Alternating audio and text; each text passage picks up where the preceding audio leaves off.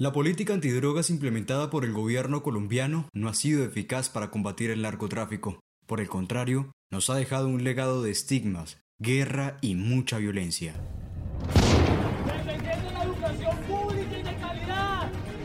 están violando todos los derechos como ciudadanos y como colombianos. Que, que los gobernantes se den cuenta que no solamente una persona, que son muchas personas que están en desacuerdo con las políticas que yo aplican. Vemos que es injusto, indigno lo que están haciendo. Memoria Andante, un podcast de Comunicasur. Saludo a todos los que nos escuchan en este momento desde cualquier lugar y a cualquier hora. Hoy estamos con Ángela Vendaño. Hola Detnier, Jason, ¿cómo están? Detnier y Ángela, pues muy bien, la verdad, muy feliz de poder estar aquí en nuestro episodio número 20. Y con el congresista Juan Carlos Lozada, representante de la Cámara por Bogotá, filósofo de la Universidad de los Andes y profesional en yoga de la Sri Sri University de India, quien nos acompañará en la discusión sobre la regularización de la marihuana. Bueno, pues muchísimas gracias primero que todo por la invitación a, a, a Detnier y por supuesto a Jason también eh, para mí es un gusto aquí hablar de este tema que yo creo que es un tema fundamental para la sociedad colombiana y para la juventud de esta contemporaneidad.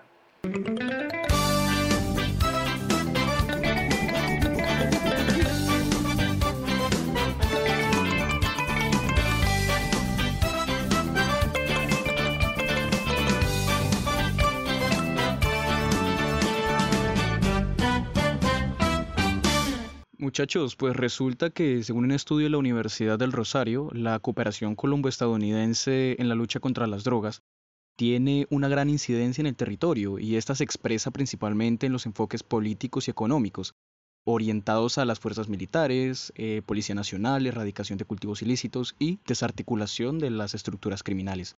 La verdad yo creo que esto podría influir en la expansión del fenómeno del narcotráfico. A esto se le suma el estudio del Instituto Galego de Análisis y Documentación Internacional, IGADI. El modelo guerrerista estadounidense ha demostrado ser un fracaso en América Latina debido a la persecución judicial al consumidor, al aumento de la violencia y al incremento de los carteles y grupos subversivos alimentados por el narcotráfico. Todo esto se agudiza con el desconocimiento de la regularización del uso del cannabis en adultos, el cual genera percepciones equívocas en países como Colombia. En ese mismo estudio de Agadi, revelado en 2014, menciona que las medidas extremas de los Estados Unidos y la injerencia en asuntos internos de los gobiernos bajo el pretexto de la guerra contra el narcotráfico vulneran la soberanía de los países y varios principios del derecho internacional público. Bajo el manto del multilateralismo aplica esa retórica, pero en realidad sostiene una política bilateral con cada país, sin tener mayor impacto en la lucha antidrogas y protegiendo sus propios intereses geopolíticos y geoeconómicos. De hecho, chicos, es precisamente por esto que hoy junto a Juan Carlos Lozada, ponente de la ley que busca la regularización del cannabis en uso adulto, trataremos la viabilidad teniendo en cuenta pues esta política antidrogas fallida implementada por el gobierno colombiano desde hace décadas. Estás escuchando Memoria Andante.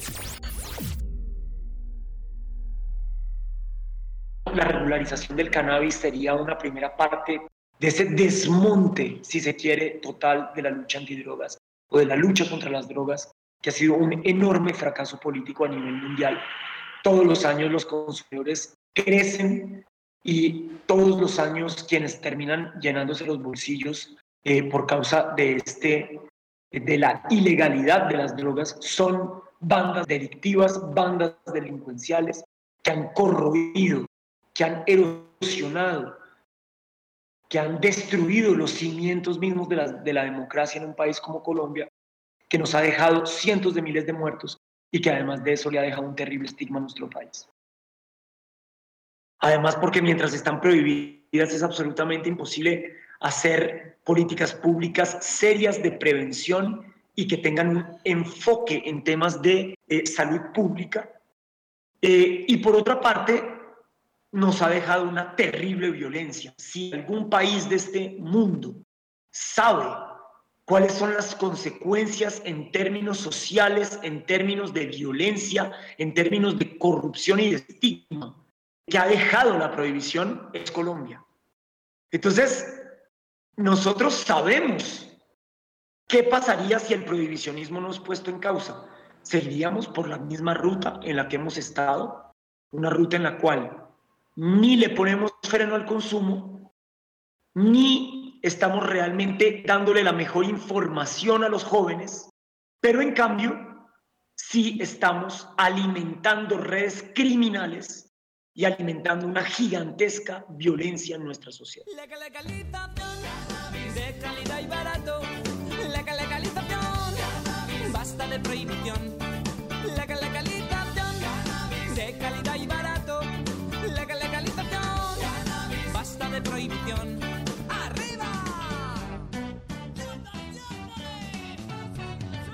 Desde el año 2018, antes de las elecciones al Congreso, varios candidatos y candidatas empiezan a relacionarse con temas vinculados a la reforma de la política de drogas. Allí nació el primer documento de la coalición Acciones para el Cambio hacia una política de drogas. Tiempo después, cuando varios de estos candidatos ya eran congresistas, se empezó a tratar la situación actual de la política de drogas. De aquí nace la Alianza por la Reforma de la Política Antidrogas y asimismo, esta produce el documento llamado Principios para una regularización responsable del uso adulto del cannabis en Colombia. Dentro de este movimiento se encuentra Juan Carlos Lozada, con su proyecto de ley, el cual modifica la constitución política de Colombia para regularizar el uso del cannabis en adultos. Ahora, hay que decir que en Colombia el consumo de la dosis mínima de cualquier sustancia es legal. En Colombia, el consumo de la dosis mínima está protegido por una ley de 1986, la ley quinta de 1986 creo, puede que me equivoque en el número de la ley, pero es una ley de 1986. Y está protegido por la sentencia 221 de 1994 de autoría del maestro Carlos Gaviria Díaz. Y ha sido ratificada de muchas maneras por las instancias judiciales de nuestro país. Por ejemplo, la sentencia de la Corte eh, Suprema de Justicia que habilita no solamente el porte de la dosis personal, sino también el porte de la dosis de aprovisionamiento. Pero además de eso, cuando el presidente Duque pretendió a través de un decreto tumbar la regulación de la dosis personal y la dosis de aprovisionamiento, el Consejo de Estado declaró ese decreto inconstitucional. Lo que pasa es que no hay reglamentación de cómo se pueden, dónde se pueden, cómo se hace, quiénes lo pueden vender, qué trámites tienen que hacer. Eso es lo que es, digamos, regularlo, ponerle reglas porque hoy ya es legal consumir. Lo que es ilegal en Colombia es portar más de la dosis de aprovisionamiento.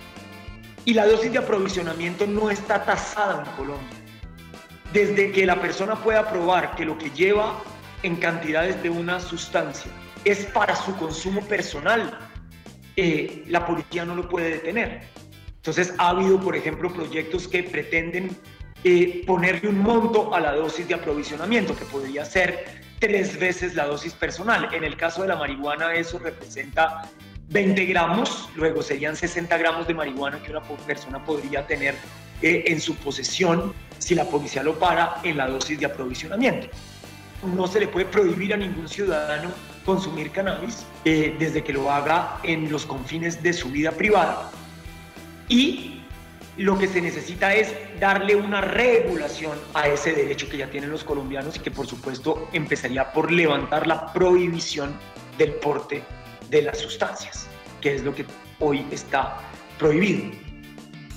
Y por supuesto que yo adscribo entonces la necesidad de que si los colombianos tienen como derecho el consumo de la dosis mínima es absolutamente absurdo desde cualquier punto de vista que para poder ejercer su derecho que tiene protección constitucional tengan que recurrir a mercados ilegales para poder aprovisionarse de esas sustancias. Eso es absurdo. Sobre todo en el caso de la marihuana, en el que el 90% de los consumidores son consumidores no problemáticos. Solamente el 10% de ellos, tal vez hasta menos en Colombia, representa, digamos, casos de adicción. Eh, pero si todas las drogas en Colombia están bajo ese amparo constitucional y legal, es absurdo que los colombianos tengan que recurrir a redes ilegales, poniendo su vida en riesgo y llenándole los bolsillos a bandas delictivas para poder consumir cualquier tipo de sustancia psicoactiva. Estás escuchando un podcast de Comunica Sur.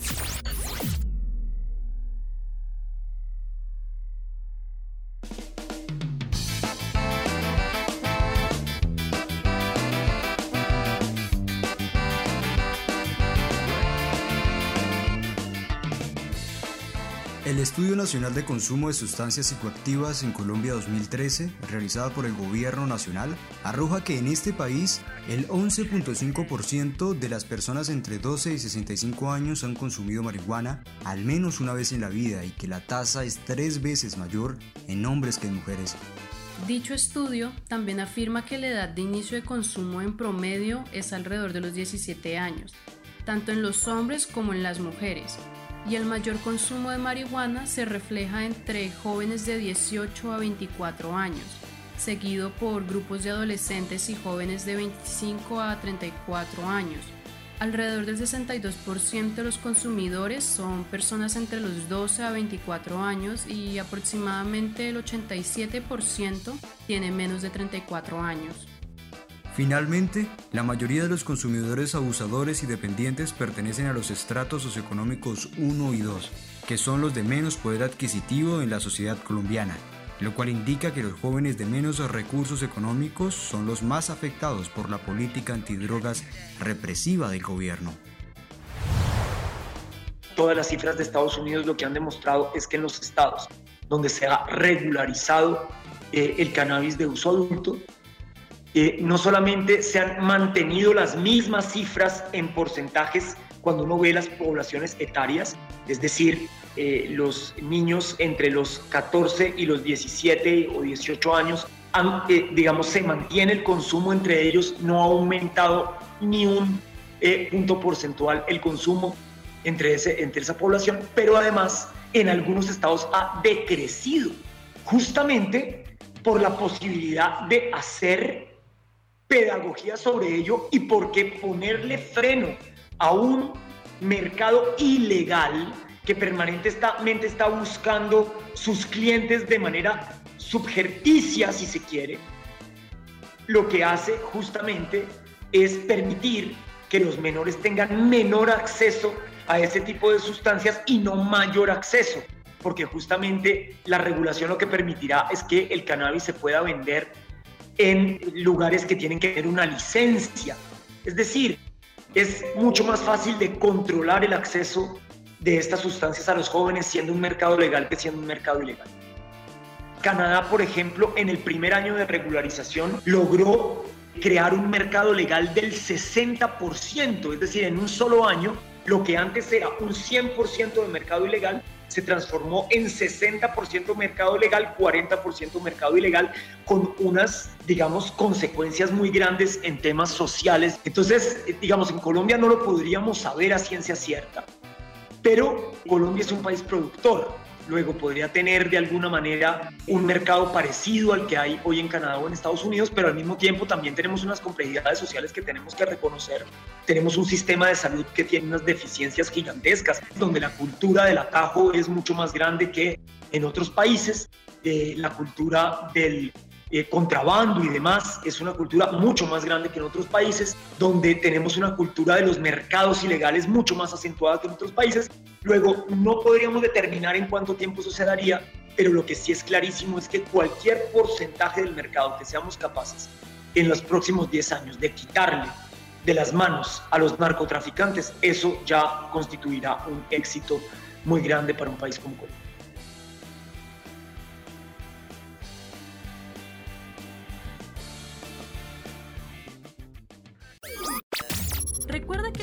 Apoyar este podcast para que podamos hacer más episodios como este, puedes compartirlo en las redes sociales con tus amigos. Yo digo que hay algo, hay algo que vale la pena mencionar y es un estudio revelado por la Universidad Jorge Tadeo Lozano, en el cual se menciona que la regularización o legalización de la marihuana en Colombia da lugar a varias representaciones sociales entre sus ciudadanos. Por un lado, este escenario se enfrenta a un contexto hostil, ya que Colombia es percibido como un país mayoritariamente conservador.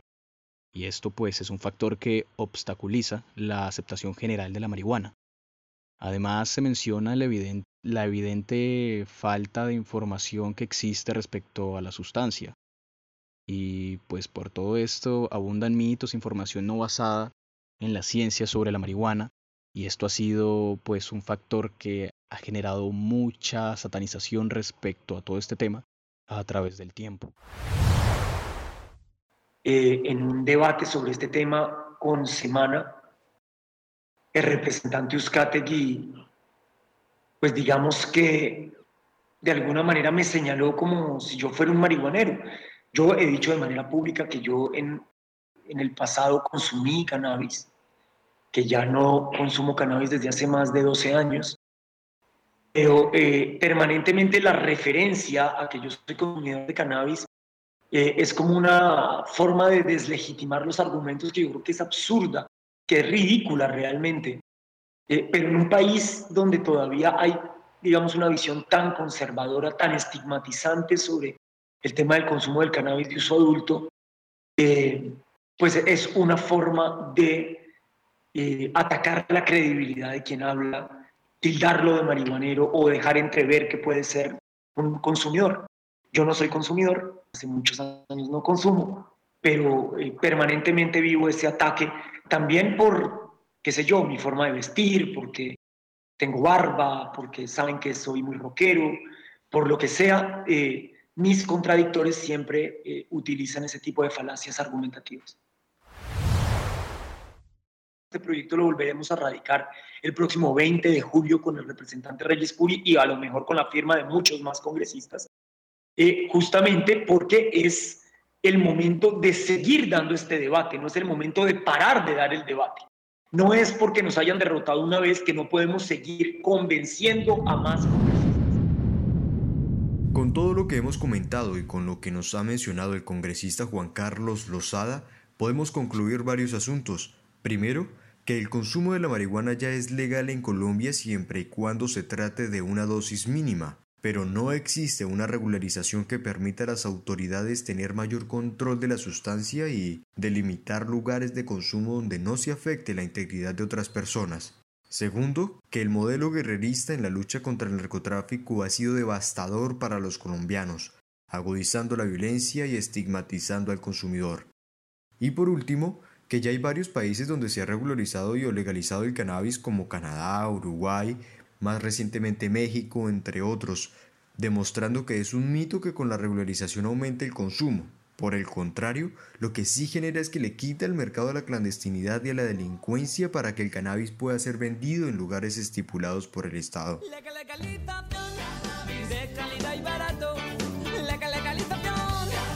basta de prohibición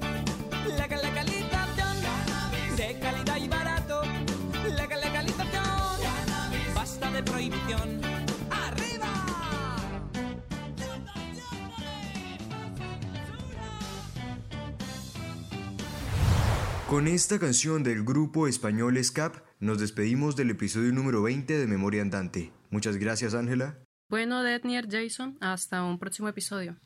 Hasta luego, Dednier y Ángela, y a todos nuestros oyentes, a nuestro público, recuerden que nos pueden encontrar como Memoria Andante tanto en Spotify como en Deezer, como en Apple Podcast y en Google Podcast. También pueden escuchar nuestro podcast a través de comunicasur.info. Recuerden que pueden seguirnos a través de nuestras redes sociales en Facebook como Comunicasur y en Instagram y Twitter como arroba Comunicasur1.